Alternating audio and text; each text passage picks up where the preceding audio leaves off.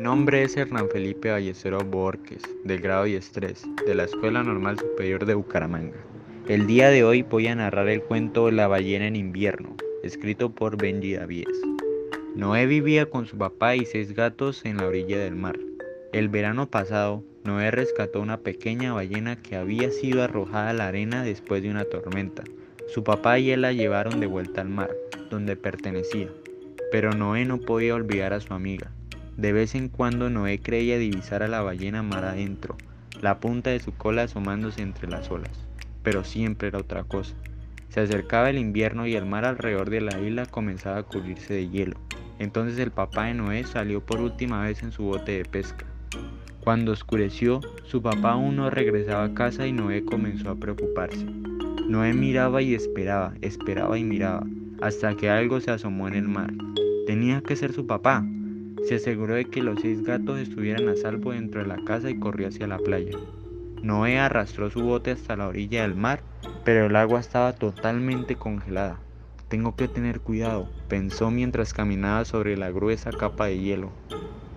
Mientras más se alejaba Noé, más fuerte nevaba, hasta que todo a su alrededor se veía igual. No estaba perdido. Entonces distinguió una figura gris que parpadeaba bajo la luz de su lámpara. En el bote de su papá varado en el hielo. Noé trepó rápidamente a él. ¿Papá? llamó Noé. Pero su voz se hizo eco. El bote estaba vacío. Noé no supo qué hacer. Se acurrucó con fuerza mientras imaginaba que el mar profundo se sacudía bajo él y comenzó a sentir miedo. De pronto, en medio de la oscuridad, el bote hizo boom. Era la ballena. Toda su familia había venido para ayudar a Noé. Las ballenas asomaron sus narices al frío aire de la noche y se unieron en un canto de soplíos de vapor y espuma mientras el hielo crujía y se quebraba.